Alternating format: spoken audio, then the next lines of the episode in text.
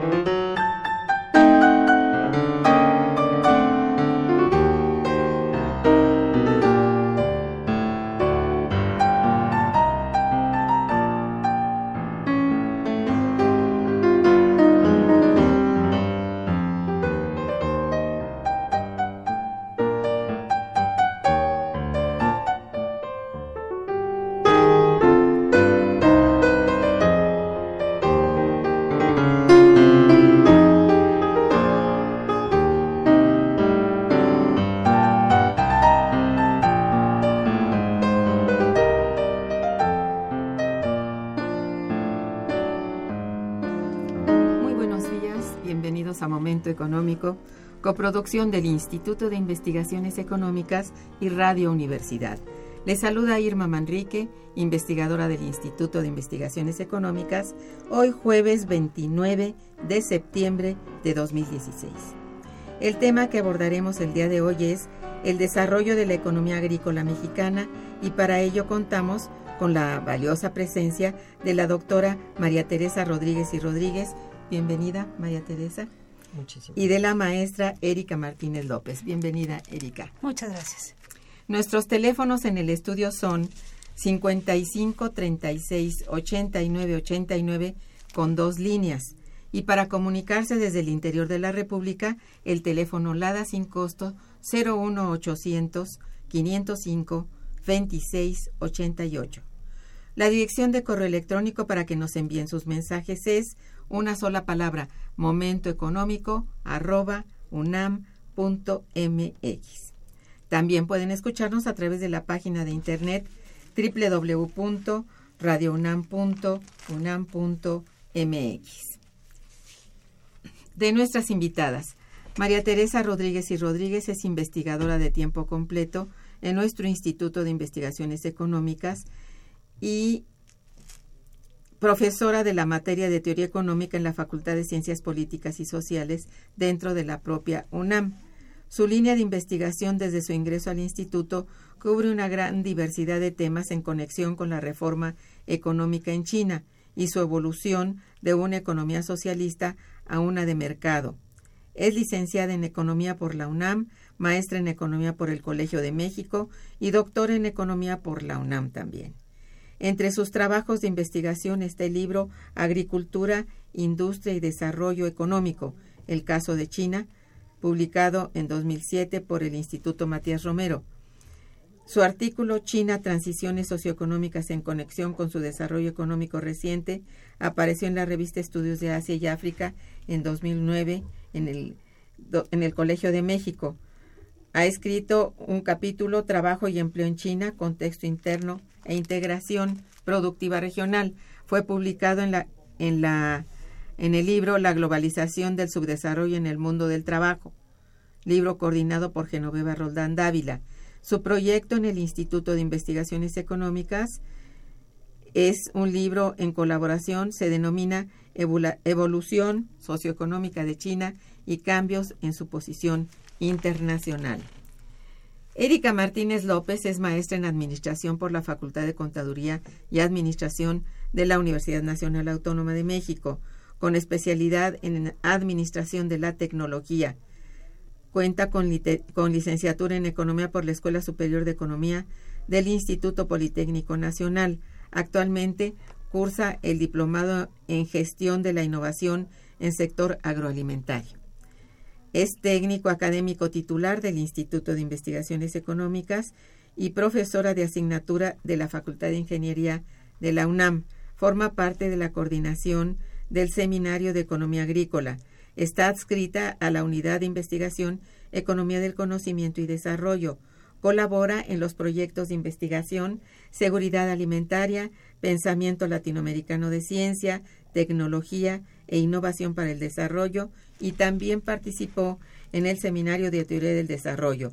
Es coautor en el libro Ciencia, Tecnología, Innovación y Desarrollo, el pensamiento latinoamericano, eh, publicado por el Fondo de Cultura de España en 2016 y coautora en la Propuesta Económica para México, elaborada por académicos del Instituto de Investigaciones Económicas. Pues muy bien, del 4 al 6 de octubre del presente año tendrá lugar en nuestro Instituto de Investigaciones Económicas el 36 Seminario de Economía Agrícola. Se trata de un esfuerzo académico de gran tradición en nuestro instituto, que en esta ocasión es coordinada por nuestros compañeros el doctor Felipe Torres Torres, por las doctoras María del Carmen del Valle Rivera y Jessica Tolentino, así como también por la maestra Erika Martínez, quien nos acompaña el día de hoy, y el tema central del seminario es la economía agrícola en los procesos del desarrollo en México. Cabe señalar que la reflexión acerca de tan importante tema de nuestra economía se sitúa en un escenario en donde se comenta mucho acerca de la caída de los precios del petróleo, de las materias primas, de los granos básicos y en general de los productos primarios de exportación. Además del debate acerca del incremento del dólar frente al peso y de lo presentado en materia de economía agrícola por la Administración Gubernamental en turno a través de su cuarto informe de gobierno. Tomando en consideración todos estos elementos y con un entorno económico no favorable, vamos a conocer entonces qué nos ofrecerá este 36 Seminario de Economía Agrícola y pues empiezo por preguntarle a nuestras invitadas, tanto a la maestra Erika como a la doctora María Teresa, cuál es el objetivo del seminario, cómo está estructurado en términos generales, quiénes participan, a quiénes está dirigido y en qué horario se realizará. Ah. Buenas tardes, buen día a todos. Y el seminario tiene eh, varios objetivos. Principalmente es el analizar el desempeño de la agricultura en México en el contexto de la crisis mundial, ese es uno de nuestros grandes objetivos. Otro es evaluar las consecuencias recientes de la política agrícola en México y conocer algunos aspectos sobre los cambios de alimentación y sobre todo de nutrición, así como la relación que guardan con la seguridad alimentaria en México. Esos son nuestros grandes objetivos. La estructura del seminario, eh, bueno, como ya se mencionó, va a ser los días 4, 5 y 6 de octubre y se abordarán grandes temas como el desempeño de la agricultura mexicana en el contexto de la crisis mundial, que ese será el 4 de octubre. La segunda mesa estará o se hablará sobre las políticas en México, análisis y evaluación, así como consecuencias recientes de estas. Y finalmente, el tema que cierra nuestro seminario es sobre la alimentación, nutrición y seguridad alimentaria. Serían los tres grandes temas divididos en estos tres días. En estos tres días. Así Muy bien. este, ¿Quiénes participan así a grandes rasgos? Digamos, tienen ustedes conferencistas magistrales. Así es. Contamos con mm, excelentes investigadores consolidados y especialistas. El primer día tenemos la conferencia a cargo del doctor Casio Luchelli, que él es investigador del Programa Universitario de Estudios para el Desarrollo PUEC de la UNAM. Él nos hablará sobre tendencias económicas de la agricultura mundial. Eh, esa mesa también va, a estar compartida con los investigadores que además tenemos aquí invitada a la, Teresa, a la doctora Teresa Rodríguez, así como a la doctora Úrsula Oswald y María Antonieta Barros y al doctor José Luis Olleiro. Esa es la primera mesa que tenemos. muy bien. Eh, yo quiero señalar nada más que yo estoy muy contenta de poder participar este, en este seminario sobre la, agricultura mexicana. Pero este, esto precisamente para ese propósito yo voy a tratar en el seminario, y acá voy a comentar algunas cosas, sobre las políticas agrícolas, las políticas económicas, las políticas agrícolas, los cambios que ha habido en la agricultura china y cómo eso ha modificado su comercio de productos agropecuarios con el mundo. Muy bien, pues muy interesante. reflexión para México, a final de cuentas. Muy bien, sí. Gracias, doctora. En el, el, segundo día vamos a contar con una conferencia magistral del doctor Adolfo Guadalupe Álvarez Macías de la Universidad Autónoma Metropolitana, Unidad Xochimilco. Él nos hablará sobre la evaluación de las políticas agrícolas en México, elementos de su análisis y perspectivas. También contaremos con José Luis Dávalos, Roberto Diego Quintana, Emilio Romero y César Ramírez Miranda, este último el tercer día eh, tenemos dos conferencias magistrales. Una a cargo del doctor Héctor Borges del Instituto Nacional de Ciencias Médicas y Nutrición Salvador Sullivan, con el tema Alimentación, Nutrición y Seguridad Alimentaria. La segunda conferencia magistral a cargo del doctor Antonio Turren Fernández. Él es del Instituto Nacional de Investigación Forestal, Agrícolas y Pecuarias, INIFAP. Él nos hablará o hará una reflexión sobre algunas estrategias para la seguridad con soberanía alimentaria en México en el presente siglo.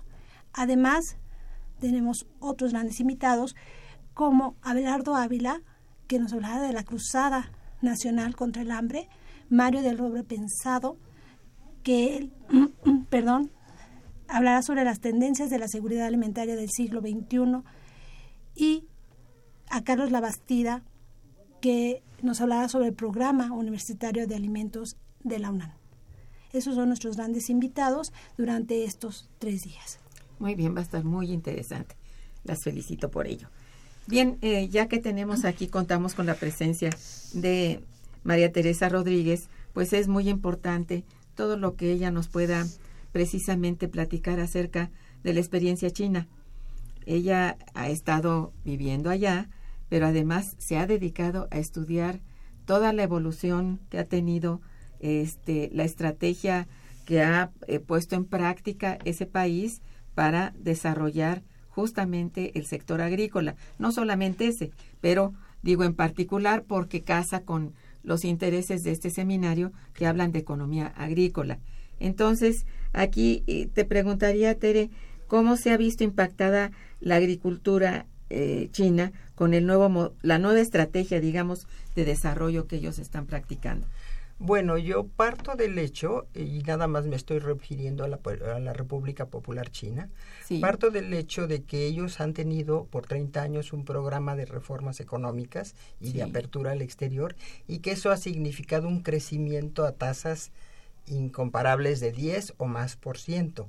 Pero llega un momento a principios del siglo XXI en que ven que esta estrategia, al mismo tiempo que dio crecimiento del PIB, ha llevado a inequidades, a descuido del medio ambiente, a ineficiencia en el uso de los recursos, desperdicio, etcétera. Entonces se busca una nueva forma en que la tasa de crecimiento del PIB va a ser menor, pero más equilibrada. Es decir, la nueva estrategia de desarrollo lo que trata es de pasar de un tipo de crecimiento extensivo, donde el crecimiento se logra a través de la suma de insumos, más insumos, más insumos, a otro tipo de crecimiento en que entre la ciencia, la tecnología, el incremento de la productividad de todos los factores y ese es el tema principal. ¿Cuáles son los puntos que, ellos quieren resaltar en esta nueva estrategia? y ahí vamos a ver por qué la agricultura es tan importante. Bueno, el uso más eficiente de los recursos productivos, el cuidado del medio ambiente, pero también el aprovechamiento pleno de los recursos humanos. ¿Y qué es lo que pasa? Que el 50% de la población, 49%, sigue trabajando en el campo y que el 50% o más o menos está viviendo en zonas rurales. Entonces, si se quiere pasar de un esquema de desarrollo que se basaba en las exportaciones, en la inversión eh, cada vez creciente, a uno en que se estimule el mercado interno, pues estamos hablando de que las zonas rurales es lo principal, porque el 50% de la población que está muy por debajo de lo que están las zonas urbanas. La relación es de 1 a 3.2. 1, eh, lo que quiera que esto signifique en zonas rurales, y los habitantes urbanos tendrán 3.2 de, de ingreso. Eh, entonces, eh, ¿qué es lo que pasa? Que ahora se busca un mejor balance entre desarrollo urbano y rural, que incluya el mejoramiento de la población, no solo la agricultura, un balance regional, un balance entre lo económico y lo social y entre el desarrollo humano y medio ambiente, etcétera. Lo que buscan es algo que lleve a más eficiencia, bueno, a eficiencia y a mayor equidad. Muy bien. Para la agricultura, nada más te digo, lo que se busca es integrar al sector y al mismo tiempo reducir la desigualdad de ingresos e incrementar la competitividad internacional de los productos agropecuarios que son competitivos ya de por sí. Pues sí, eso es verdaderamente ejemplar. Digo porque han reconocido finalmente el punto en que deben dar un paso hacia atrás en el crecimiento, pero con mejor eh, redistribución del, digamos, de los ingresos, ¿no? Pero, Esto es muy interesante. Pero para ellos es pasar del 10 al 6%. Eso que de todos modos es un gran, crecimiento. Sí, efectivamente. En contraste, Erika, ¿cómo ha trabajado en materia de economía agrícola la presente administración? Es decir, ¿qué se ha hecho en cuatro años? Esto es para contrastar y para conocer, ¿verdad? Bueno, de acuerdo a los últimos datos y al informe de gobierno, México se consolidó como el décimo segundo productor de alimentos a nivel mundial, que además los productos agroalimentarios del país tienen una presencia de más de 150 países, en más de 150 países. Y en este último año 2015 se exportó casi 26.700 millones de dólares, lo cual señala que es el 17% más que en el año 2012. Eh, y bueno, finalmente, la balanza comercial agroalimentaria también ha tenido un superávit por primera vez después de 20 años. Eso es lo que nos dice el informe de, gobierno, ¿no? Realmente. Pero además, para llevar a cabo todos estos cambios o estas mejoras, el nos dice que han transformado estos programas o el programa que era Procampo por Pro, pro Agro Productivo.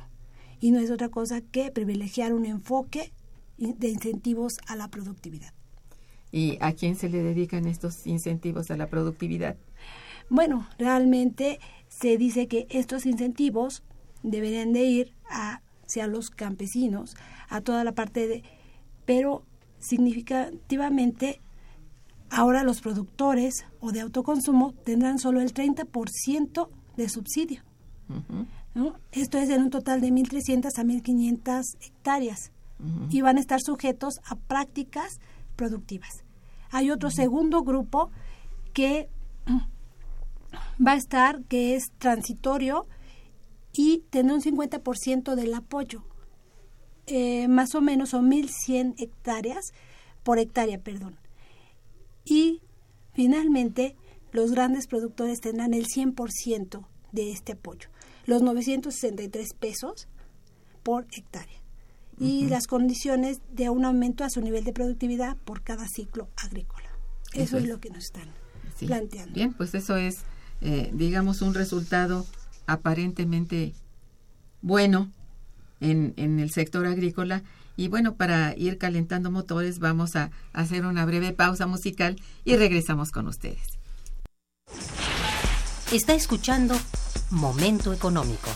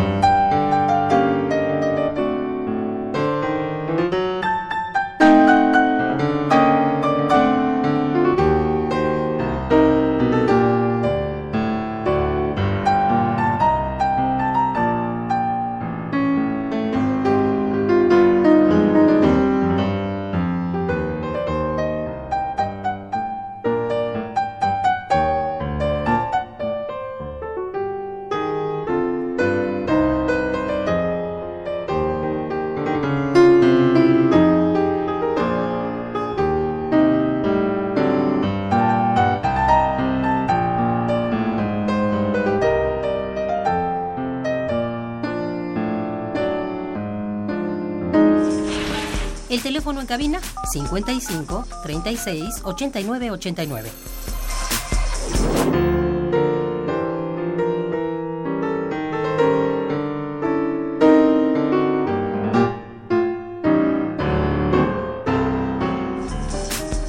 Continuamos en Momento Económico.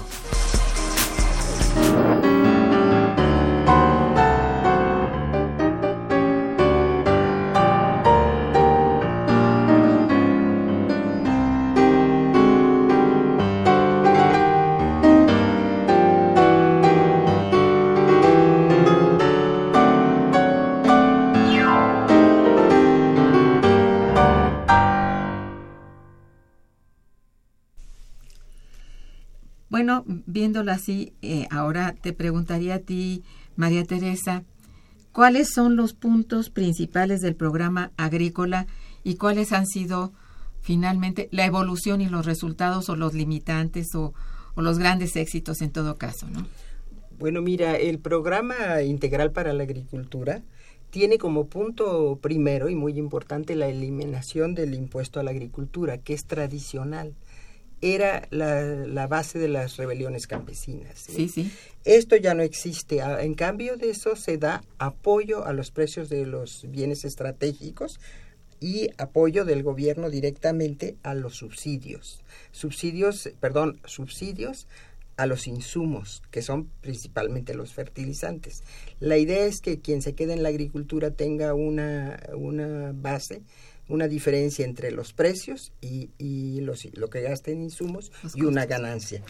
Eh, eh, ha habido algunos problemas con eso y algunos se han tenido que venir atrás, pero esto es normal en cualquier programa no lo que quiero mencionar es que si realmente existen obstáculos al desarrollo, a la modernización de la agricultura, es que sigue el sistema de propiedad de la tierra agrícola, el sistema de propiedad comunal de la tierra agrícola, que es perfectamente válido en el sistema socialista, pero que en una economía de mercado ha llevado arbitrariedad por parte de las autoridades locales. Redistribuyen la tierra, la venden para eh, creación de bienes raíces, en vez de dejarla como tierra agrícola y la población agrícola queda muy inconforme con esto.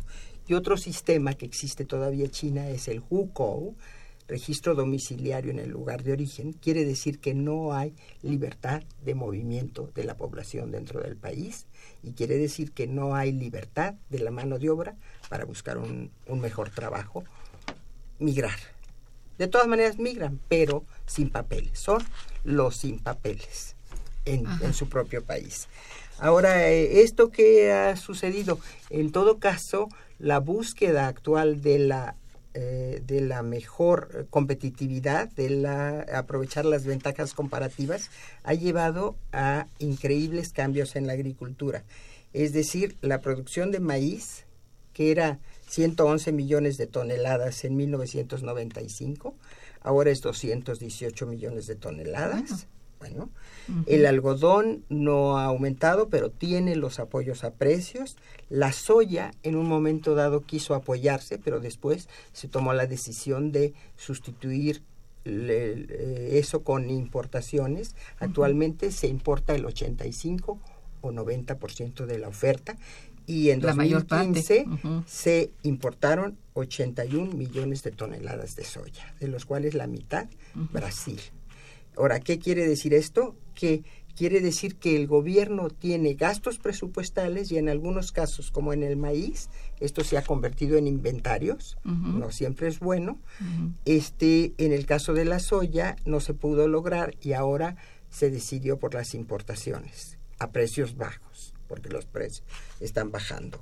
Entonces, ah, para todos los cultivos, simplemente estamos diciendo que producen 57 millones de toneladas de puerco. En, en, muchísimos cultivos son el primer país productor y el primer país consumidor. Y de 57 millones de toneladas de puerco que producen, han tenido que importar menos de un millón de toneladas para completar su consumo. En el caso del maíz tienen un sobrante de inventarios que es suficiente para un año y van a tener que venderlo a precios bajos porque los precios están bajando. Pero dentro, en el mercado interno. En el mercado interno. Y de carnes están produciendo eh, simplemente de, de, carne de puerco están produciendo, como ya les decía, 57%. Bueno, la carne de puerco es el principal producto de China. Y a cambio de eso, el maíz solamente se consume el 7% de la oferta. Todo es para alimento de ganado. La soya, todo es para alimento de ganado, todo para la producción de carnes. Porque los chinos han aumentado su nivel de vida, diversificado sus, hábitos alimenticios, quieren carne, pescado, etc. etcétera. Muy bien. Muy bien. Este, Erika, bueno, acá en nuestro país eh, nos encontramos con una crisis productiva y alimentaria severa. ¿Qué pasa ahí? ¿Qué nos puedes decir de esto? Porque nos acabas de hablar de un de, un, país sí que, no reconocí. sí. Así es. Cuando leímos ese informe, posiblemente no reconocemos ese, ese, ese, país que realmente vivimos. Nos dicen que durante los últimos 22 años ha habido un crecimiento en el sector agropecuario solo de 1.7% de acuerdo a datos del INEGI. Pero realmente en el medio rural habitan cerca de 27 millones de personas, de las cuales en el 2014 11.3 millones se encuentran en pobreza moderada y 5.7 millones en pobreza extrema. Entonces yo creo que con eso, o sea, creo que no vemos la comparación. Ahí vimos realmente la crisis que vivimos en nuestro país. Claro. ¿no? Y además algo importante, bueno, vamos a tener una invitada que nos va a hablar de los jornaleros, de esa migración y qué está pasando de esa pobreza en la mesa 1, que es precisamente de crisis. va a estar muy bueno escuchar eso, porque en verdad la situación del sector es sumamente eh, crítica, digamos. Sí, sí ha habido, si hay crisis en este país, el sector agrícola lo vive este, muy fuertemente y la gente que está dependiendo de sus cultivos y todo eso, pues está en el estado de pobreza eh, muy fuerte, aunque se le llame moderada, es pobreza y bueno, los pobres extremos son muy extremos, esa es la verdad, ¿no? Entonces, habría que ver que la condición del sector es uno de los más Em, importantes a mencionar en la crisis económica nacional. Así es, y además eh, también dentro de este programa nos habla de mejoras al riego, riego tecnificado. Pero ¿cómo hablas de, esos, de esas mejoras, de esas tecnologías, de esos cambios, si por el otro tenemos en contraste de una pobreza tan extrema? Exacto. Sí, bueno, ¿cómo, ¿cómo piensas tú? Yo no sé cómo ustedes, cómo lo, lo, lo ven en su, en su investigación de intentar recuperar la seguridad alimentaria en este país. ¿Cuáles serían pues los primeros pasos para empezar por algo, no? Bueno, antes que nada, pues la seguridad alimentaria de un país tiene que ver con la disposición y accesibilidad de alimentos. Claro. Satisfacer lo que es el consumo interno de sus habitantes. Así es. Y no lo estamos teniendo. ¿no? Estamos importando nuestro principal país, digo, nuestro principal producto a diferencia de China, que es el maíz, que es de alto consumo, lo seguimos importando y a gran nivel. Y la otra es que además nuestro país tiene ese grave problema de la seguridad alimentaria y se agudiza en los últimos años incrementando los precios de estos productos de consumo básico y además la disminución de producción de alimentos en el territorio nacional. Entonces, esos son cosas que pues no nos ayudan. Seguimos teniendo un alto consumo de maíz y frijol, así como el arroz y el trigo. Desafortunadamente, vuelvo a mencionar, son productos que tienen una mayor o nivel de importación. Así, así es. Bueno, pues volvemos al contraste. Acá con este, cómo se ha modificado la composición de la producción en China y luego esto cómo ha impactado al comercio. Bueno, eh, no quiero verlo totalmente como contraste, son dos casos tan distintos por tamaño de territorio, tamaño de población. Aún así, el esfuerzo en la política agrícola es muy diferente.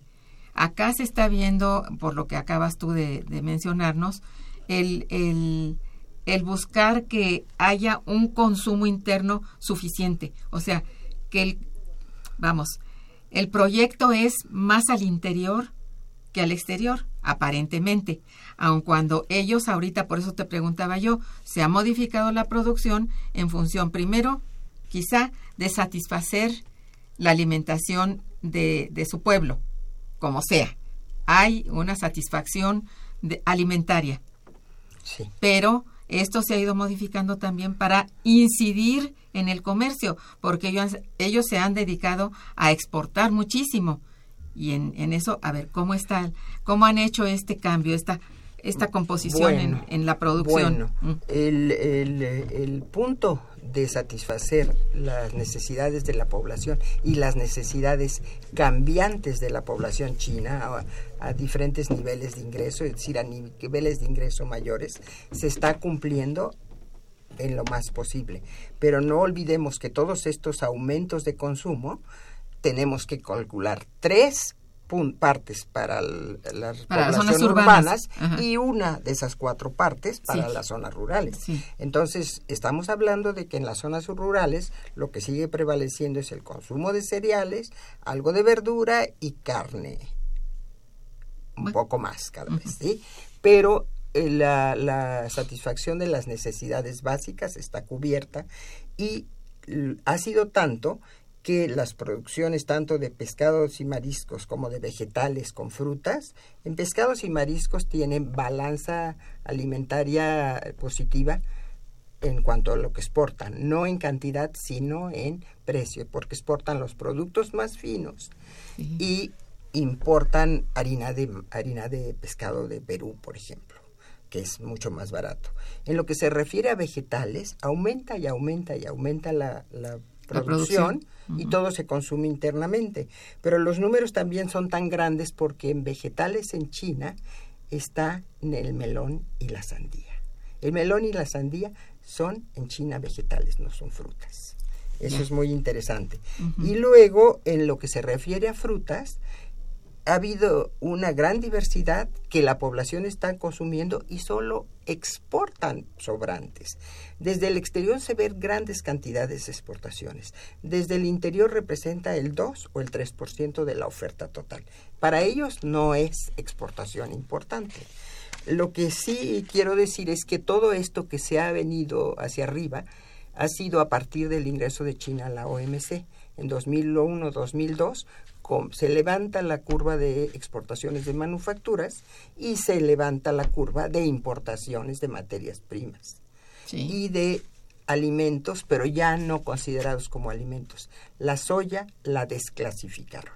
Era producto estratégico que tenía que tener seguridad alimentaria y la desclasificaron y la pusieron como insumo industrial porque el 75% se va para alimento de ganado. Entonces, este, eh, están importando muchísimo más de materias primas y ya sabemos eh, todas, carbón, eh, acero, todos los problemas que pues hay con eso, pero ese es otro... Sí, es que económicamente esa es la lógica. Es decir, que un país produzca y venda afuera los excedentes. Eso, esa es, la lógica y esa es una lógica que sigue ese país con todo y sus problemas que comporta, está tratando de nivelar Estoy completamente de acuerdo con esto, solamente que en el exterior hay algunos no tan contentos con eso, porque China ha comprado tierras en Sudamérica, ha intentado o tiene tierras en México y lo que están haciendo es importar no el producto, sino eh, eh, comprar la tierra, producir ellos mismos y llevarlo a su país. ¿Por qué? Porque no tienen tierra suficiente ni agua suficiente, pero ellos se arreglan para resolver. Esa es la cosa, ¿no? Comportar, digamos, un, un proyecto de, de, producción en general que beneficie que beneficie sobre todo trayendo divisas, porque eso es lo importante en el comercio exterior, atraer divisas, sí, pero sin perder el pie con relación a el mercado interno. Esto es lo que es muy importante a considerar, ¿no? Pues sí. Pues ¿eh? Y que a diferencia de México es lo que estamos haciendo, estamos exportando más también, porque además ahorita con el tipo de cambio se puede exportar, pero además cuánto nos cuesta importar nuestros granos, nuestro frijol, nuestro maíz. Los insumos, Los insumos. sí, hay, hay una, una política muy, muy distinta y muy poco, pues, digamos, favorable, beneficiosa para el propio país. Esto era lo que quería yo contrastar, ¿no? Porque así es, no podemos este, ignorarlo. Y que si tienen éxito en ese país, pues lo tienen por ese tipo de organización. Y porque no se ha abandonado para nada el sector agrícola, pero para nada. En algún momento, como dices tú, se dejó de, producir dentro el, el eh, ¿cómo se llama? La soya, pero por una razón muy fuerte. ¿eh? Era para esa, volverla insumo del ganado y, dedicar la tierra a otra producción. Yo creo que esto es muy inteligente, yo creo, ¿no? Y, y bueno, este, vamos. Voy a leerles una llamada de, de, nuestro auditorio. El señor Jorge Sánchez Delgado felicita a las invitadas y dice, ¿la producción de maíz es transgénica en China? Pregunta. ¿Es transgénica la...? No. No. Bien. ¿México ha perdido su soberanía alimentaria? Sí. Sí, dice Erika. Pues claro, porque casi todos los productos que encontramos en el mercado vienen de importación y son transgénicos, lo cual se refleja en nuestra salud. Pues sí. pero la soya que llega a China sí es transgénica. Sí, pero es Ellos no la consumen ahí. No pero sí es transgénica para alimento de ganado. Pero el ganado tolera este esto, no es para consumo humano, es para consumo del ganado. Lo que es consumo humano es la carne del cerdo, sí, pero no el, la soya. Ojo con eso, ¿no? En fin, yo creo que sí es, hay diferencias que aunque no queramos tenemos que establecerlas. Sí, no todo se logra a la primera, no todo se logra sin sacrificios de una gran cantidad de personas, esto es cierto, ¿no? Pero este aquí es mucho más el sacrificio de las personas y muy poco el lo que se avisora en el horizonte para poder resarcirles de sus pérdidas, de sus eh, pobrezas, ¿verdad? De su pobreza extrema, pues no se ve todavía, ¿no? Hay planes y planes, pero Sí, que además esos son parte de los retos a los cuales se van a encontrar ahora este sector agrario, ¿no? Así es. Este, entre ellos, pues este cambio climático. Sí. Eh, el agua, ¿no? Que además eso es, parte de la estrategia de China, ¿no? De buscar otras tierras para no desgastar eh, su territorio, sus riquezas, y entonces las busca en países como Latinoamérica. Eh, el aumento de esta demanda, ¿no? que ya no solo es para el consumo humano o para el hombre y sin animal, sino ahora también nos encontramos la otra parte que son la producción de bioenergéticos.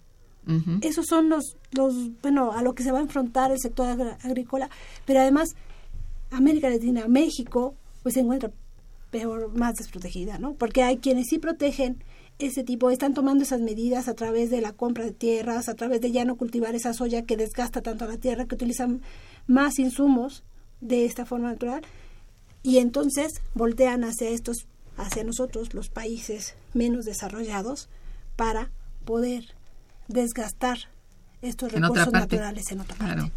Pues digo, es un poco triste para los otros países. Pues sí, sí lo es y e injusto, pero a ver, no está ni ni se hace en lo oscurito ni nada, está directamente comprándose de manera legal la tierra y, los países o los gobiernos lo aceptan. No sé si la población esté de acuerdo, pero los gobiernos lo aceptan, desde luego. Eh, Erika, ¿cuáles serían durante los últimos 15 años eh, los grandes problemas que ha tenido que sortear la economía agrícola mexicana, así en suma. bueno, ya es increíble, ¿no? Primero, es que vemos la, contradicción, por una parte, de, de, esos datos gruesos que hemos subido, que estamos, nuestra balanza cambió en estos 20 últimos años. Y por el otro lado vemos esta pobreza extrema, ¿no? esa falta de seguridad alimentaria, esa falta de políticas que además eh, protejan realmente este sector. No las vemos. Entonces eso serían, pues bueno, durante estos últimos 15 años realmente no ha habido ese crecimiento que, de que nos hablan ha sido a costa de esa pobreza extrema que cada vez se vuelve más extrema. Y en el campo, bueno. Sí, así es. Es muy triste reconocerlo, pero así va la cosa. Vamos a un puente musical. No se me entristezcan. Volvemos. Está escuchando Momento Económico por Radio UNAM.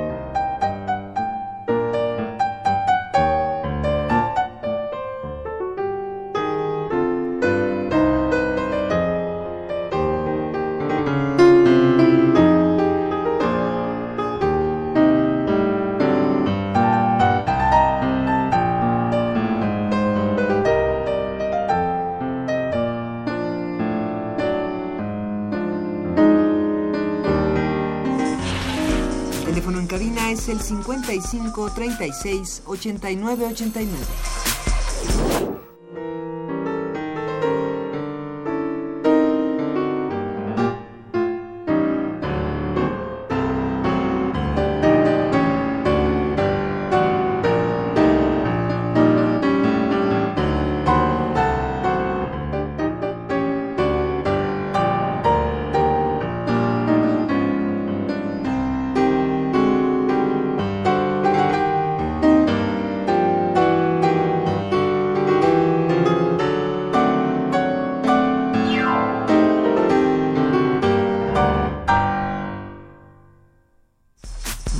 Continuamos en Momento Económico. China con esta estrategia que ellos están desarrollando. Mira, yo creo, a grandes rasgos. ¿eh? Yo creo que lo más importante de esta que tiene que ver con la estrategia económica general, lo más importante de este programa para la agricultura, que ya lleva 12, 15 años, es que ya se hablaba de eso desde fines del, de los 90, pero que se denominan los tres non. Non ye, agricultura, non suen, campo, y non min, campesino. Quiere decir que el programa tiene que tratar de manera integral esos tres puntos. No es nada más producción agrícola o ni siquiera agropecuaria. Entonces yo creo que la parte más importante de la que se puede otros países pueden aprender, México puede aprender, es que es un programa integral para el sector rural. Y lo que no tiene que aprender México es la parte del registro domiciliario, es decir, de controlar el control social que se tiene de la población rural para que no se vaya a las ciudades. Esto lo hacen con el propósito de evitar la pobreza en las ciudades. Está muy bien, pero tiene que estar regulado de alguna manera en México esto no sería un procedimiento a seguir en un sistema de movilidad legal de todos los pobladores dentro de todo el territorio. Lo que hay que buscar es cómo llevarles sus fundamentos para que progresen al lugar donde viven. No evitar de manera eh, tajante, el movimiento de la población. Sí, esta es una de las cosas que, que es distinta, es otro sistema. Digamos, es, es criticable y, desde el punto de vista social. Que está por terminarse, ¿eh? que está por terminarse, yo creo. Ojalá. También. Bueno, sí. Sin embargo, este, los resultados no han sido del todo malos, no. Eh, esto es, bueno. Este, hay una llamada aquí de una de las personas del auditorio que nos oyen, Hilda de San Román dice, felicita a las invitadas.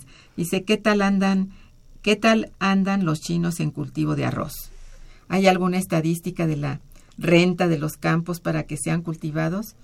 Porque ahora la tierra está en arrendamiento, ya los propietarios no la cultivan. Bueno, esto es cierto, ¿no? Es una pregunta para ti. Bueno, la, el, cultivo del arroz y el cultivo del trigo son prácticamente los únicos cereales que siguen siendo estratégicos. Eso quiere decir que la estrategia de seguridad alimentaria exige que el 95 de la producción se produzca internamente.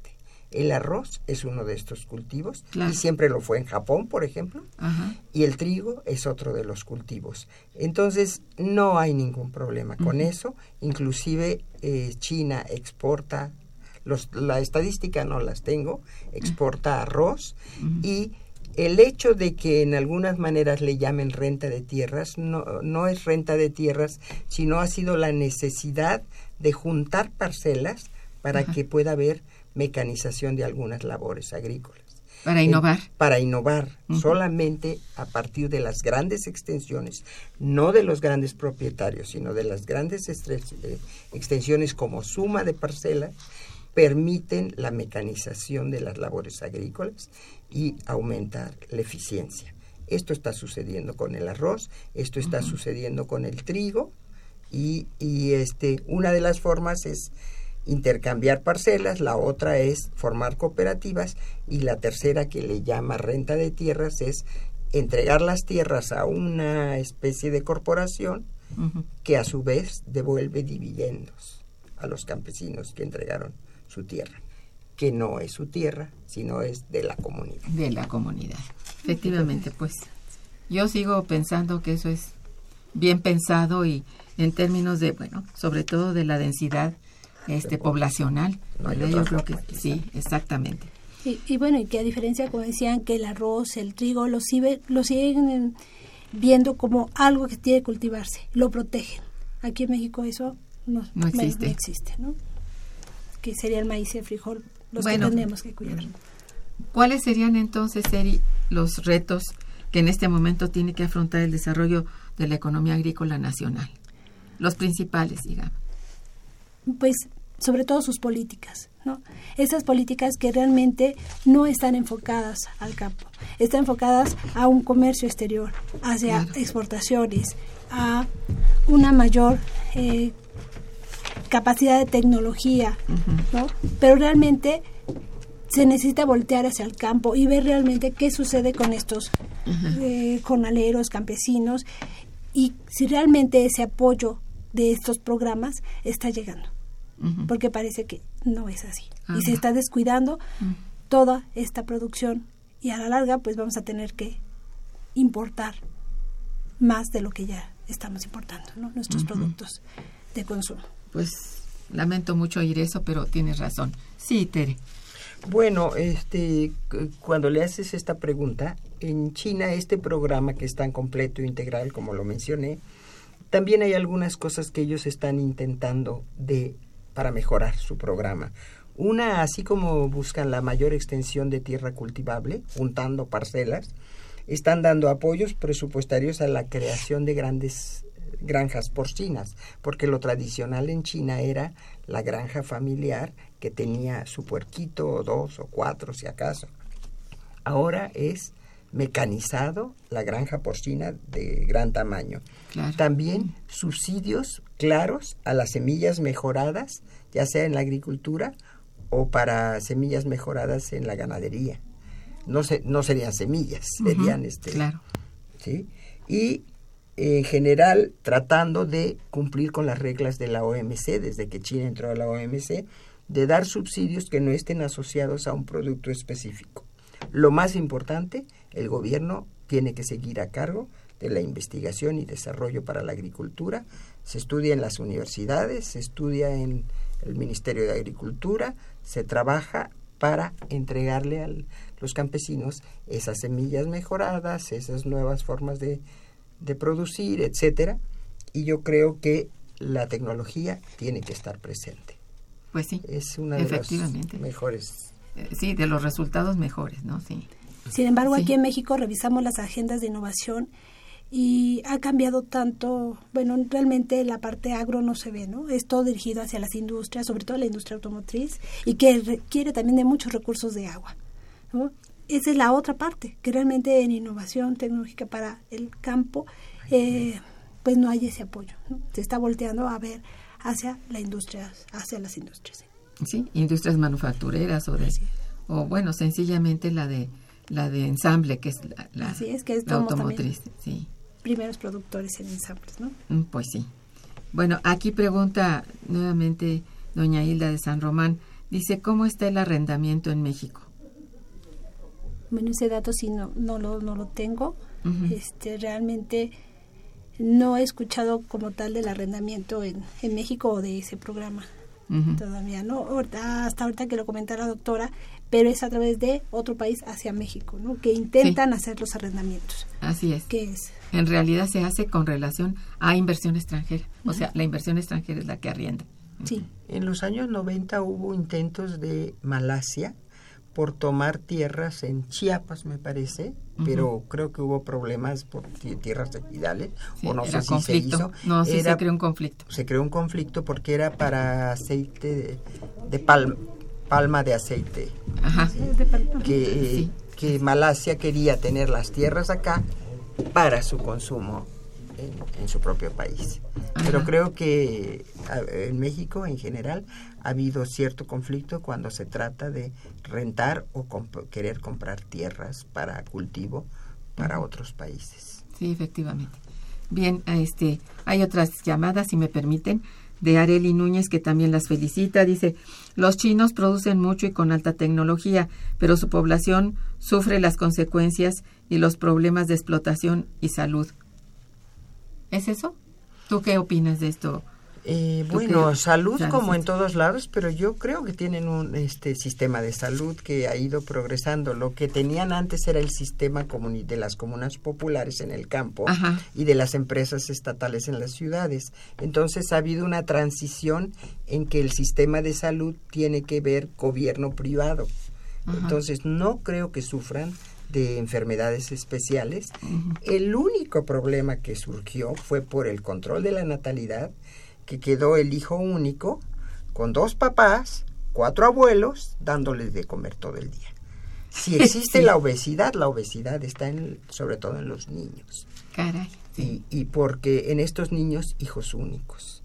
Pero no hay un problema general de obesidad en China, todavía no conforme van aumentando sus niveles de consumo o su diversificación de la dieta con más carne, puede presentarse este problema. Pero en los niños se presenta porque el niño es el príncipe de la familia, de toda la familia. Sí, ciertamente. Parece que ahora ya está esto esto ya lo flexibilizaron, ¿no? Sí, ya cambió, ya, ya, se terminó ese control de la población de un solo hijo por familia. Se terminó porque eh, fue tan rápido el cambio que hubo envejecimiento temprano de la población china y ahora la preocupación es que no habrá suficiente fuerza de trabajo en las siguientes generaciones. Bien, pues bueno. Bueno, de hecho hace poco leía una noticia relacionada a eso, ¿no? De el por qué incentivar, incluso ahora piden que incentiven los abuelos al segundo hijo al segundo hijo. Sí, exijan el segundo hijo. Sí, lo exijan, sí, porque, bueno, ya la mujer un poco más libre y todo, también... Ya no, ya no quiere. No quiere, ya también tiene su, su propia, su independencia en el trabajo, en el estudio y todo. En fin, este José Rodríguez también los las felicita mucho, dice, ¿cómo un campesino puede defenderse de las políticas del consenso de Washington? Ah, caray. Eso estuvo muy fuerte. muy fuerte, ¿no? La verdad es que ni siquiera como país nos hemos podido defender de ese mm, consenso de Washington. Un campesino está inerme realmente. Realmente a veces ni las conoce. Simplemente Yo pienso que no. Eh, sí, desafortunadamente no. Así es. Bien, este, antes de despedirnos, les voy a pedir que recuerden a, a nuestro auditorio las fechas del seminario y el horario y cómo pueden registrarse. A ver. Bueno, el seminario, como habíamos dicho, va a ser los días 4, 5 y 6 de octubre. Se puede, pueden realizar un registro a través de la página del Instituto de Investigaciones Económicas, eh, es en actividades. Y el primer día vamos a tener un horario a partir de 9 a 9 y media el registro. Quienes decidan tener una constancia eh, podrán hacer ahí su registro y posteriormente los dos días será a partir de las 9 y media. Eh, bueno, y también algo que se me pasó, pues está cordialmente invitados todos los que sean estudiantes o interesados en esta parte de la del agro, de la industria, ¿no? Agroindustria, agro, eh, las cuestiones alimenticias, vamos a tener grandes expositores en esa área también, de nutrición, hablando de la obesidad, cada vez estamos también con ese gran problema y bueno, también lleva el mercado y obesos desnutridos y obesos, que eso es. Pasar de desnutridos a obesos. No, y a veces son desnutridos y, obesos, también, ¿no? Que son cosas también sí, ya muy ya son este digamos problemas de salud muy serios porque van también generando otro tipo de, de problemas de salud como la diabetes y todo eso en niños.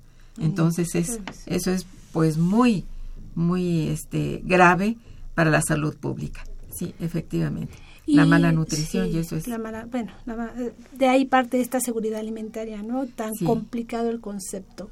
Sí. Y pues todo lo demás que lleva las políticas bien o mal implementadas. Efectivamente.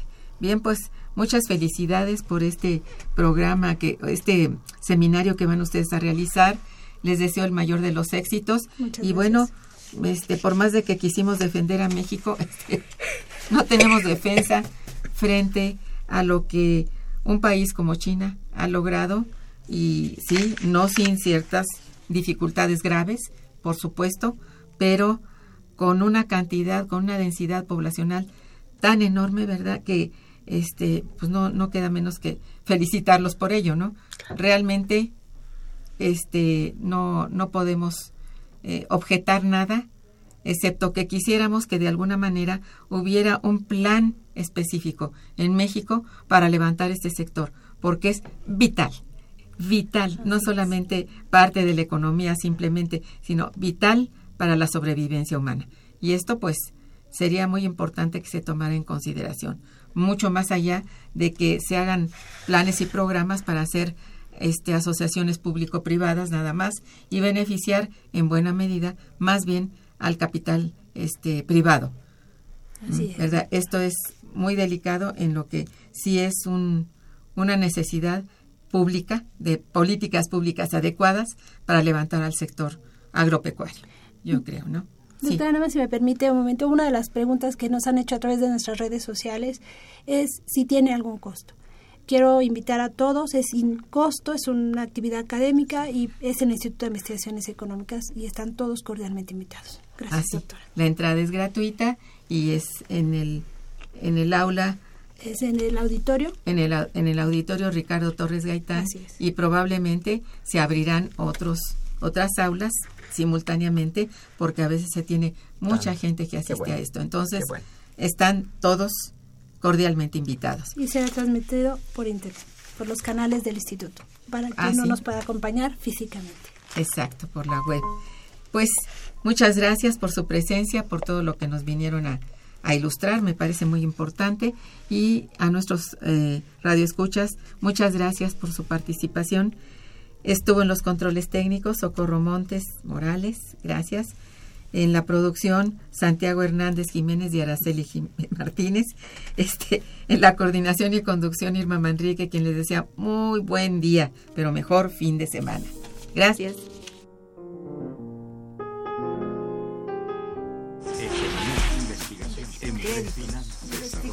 Momento económico. Radio UNAM y el Instituto de Investigaciones Económicas presentó Momento Económico. Momento Económico.